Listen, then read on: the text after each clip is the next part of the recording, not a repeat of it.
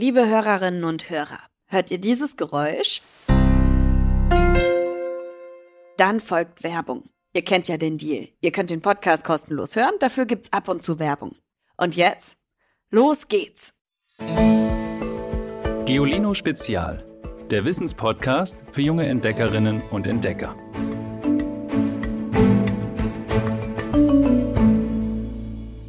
Hallo ihr Lieben.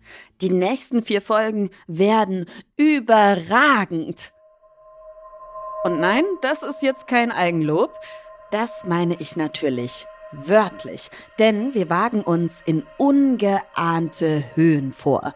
Wir entführen euch auf die Dächer der Welt, ins Reich der Berge, die hoch sind und als heilig gelten, die gefährdet sind und zugleich selbst eine Gefahr für Menschen und die eben vor allem eins sind. Alles überragend. Also schnürt die Bergstiefel, kramt den Wanderrucksack hervor und auf geht's.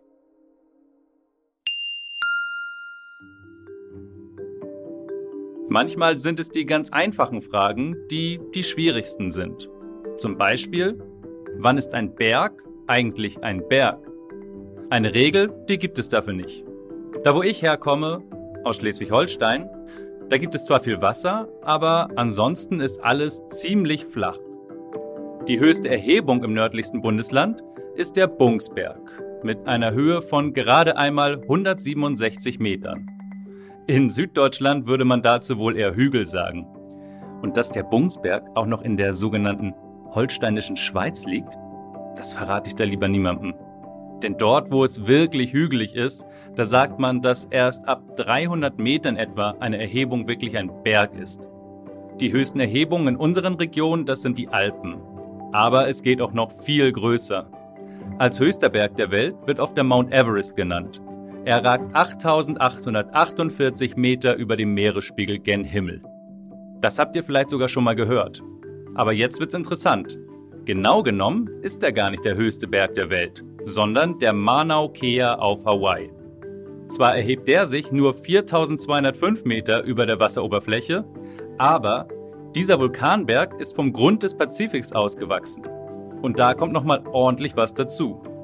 Die gesamte Höhe des Unterseeriesen beträgt darum vom Fuß zum Gipfel 10.205 Meter. Und das ist absolut spitze.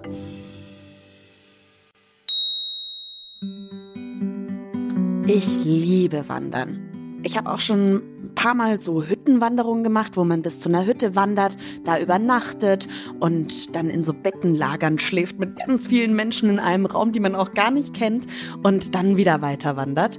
Und ich finde das ganz toll, wenn man so weit über der Welt quasi steht und so weit blicken kann und auch seine eigenen Ängste überwindet. Weil manchmal, wenn das so hoch ist, dann kriegt man schon manchmal ein bisschen Schiss. Aber das Gefühl danach, wenn man es geschafft hat und sich quasi selbst überwunden hat, das ist so, so toll.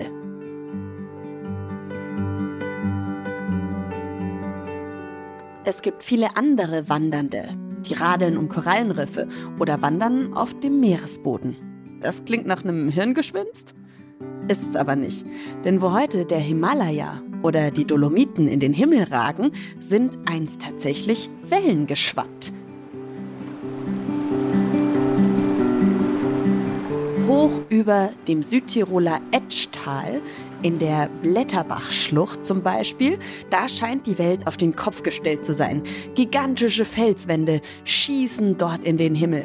Aber da, zwischen den Steinen, sind Muscheln, versteinerte Abdrücke der Meerestiere, mitten in den Bergen.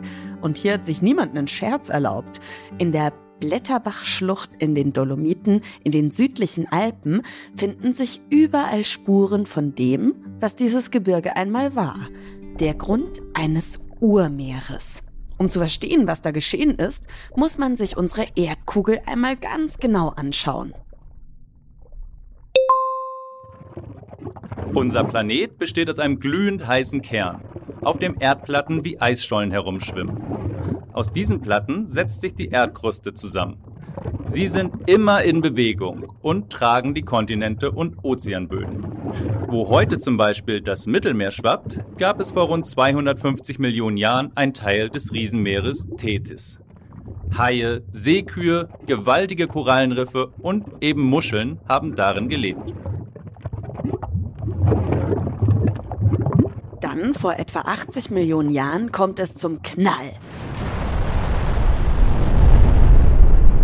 Jene Erdplatte, auf der heute Afrika liegt, driftet auf die Eurasische zu. Die Platte, auf der wir leben.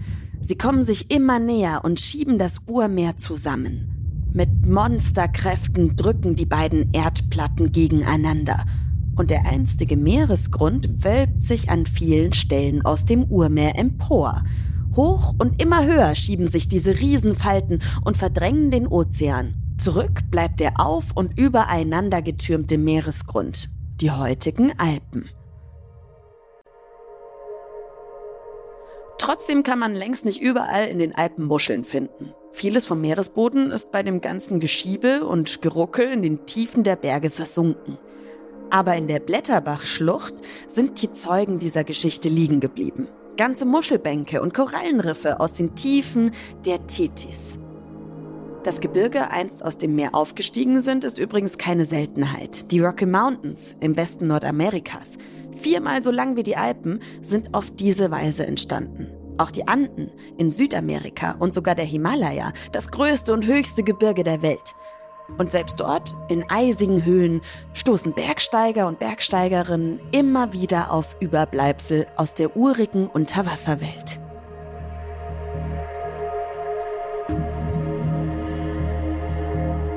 Die ersten Menschen, die Muscheln auf Bergen gefunden haben, müssen sich ungläubig die Augen gerieben haben, aber auch gefürchtet haben. Sie hatten schließlich noch längst keine wissenschaftlichen Erklärungen für das Ganze. Also haben sie ihre ganz eigenen erfunden. Viele fantastische Geschichten kreisen um die Dolomiten. Über die versteinerten Muscheln erzählt man sich zum Beispiel, Sonnenstrahlen hätten sie in die Felsen gebrannt. In den Seeigelstacheln haben die Menschen alte Flaschen gesehen. Und die Geschichte geht weiter. Denn die Erdplatten reiben sich noch immer, schieben sich aufeinander. Die Alpen wachsen darum mit jedem Jahr um ungefähr einen halben Millimeter. Wahnsinn, oder? Mancher Gipfel im Himalaya schießt sogar um einen Zentimeter pro Jahr in die Höhe. Geologinnen und Geologen vermuten, dass sogar der Grund des Meeres zu einem neuen Gebirge wird.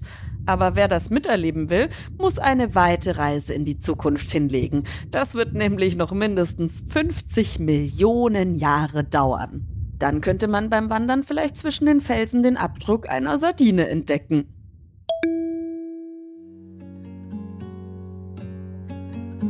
Und apropos fantastische Geschichten, die um Berge kreisen, hoch oben auf den Gipfeln ist man dem Himmel sehr nah.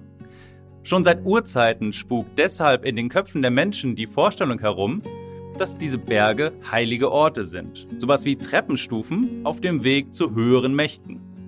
Der Wangbur-Berg in Tibet ist so ein Beispiel. Auf dessen Gipfel steht das berühmte Ganden-Kloster.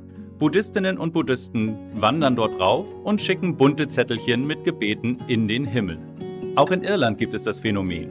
Gläubige Irinnen und Iren pilgern, meist barfuß, auf den Croagh Patrick, den Berg ihres Schutzpatrons im Westen der Insel. Japanerinnen und Japaner steigen auf den Fuji, aber nie im Winter. Denn dann wollen die Götter auf dem Vulkanberg nahe Tokio ungestört sein, heißt es. Und auch der Mount Shasta ist eine Ausnahmeerscheinung. Ungeheure Kraft soll der Zauberberg im Norden des US-Bundesstaates Kalifornien verströmen.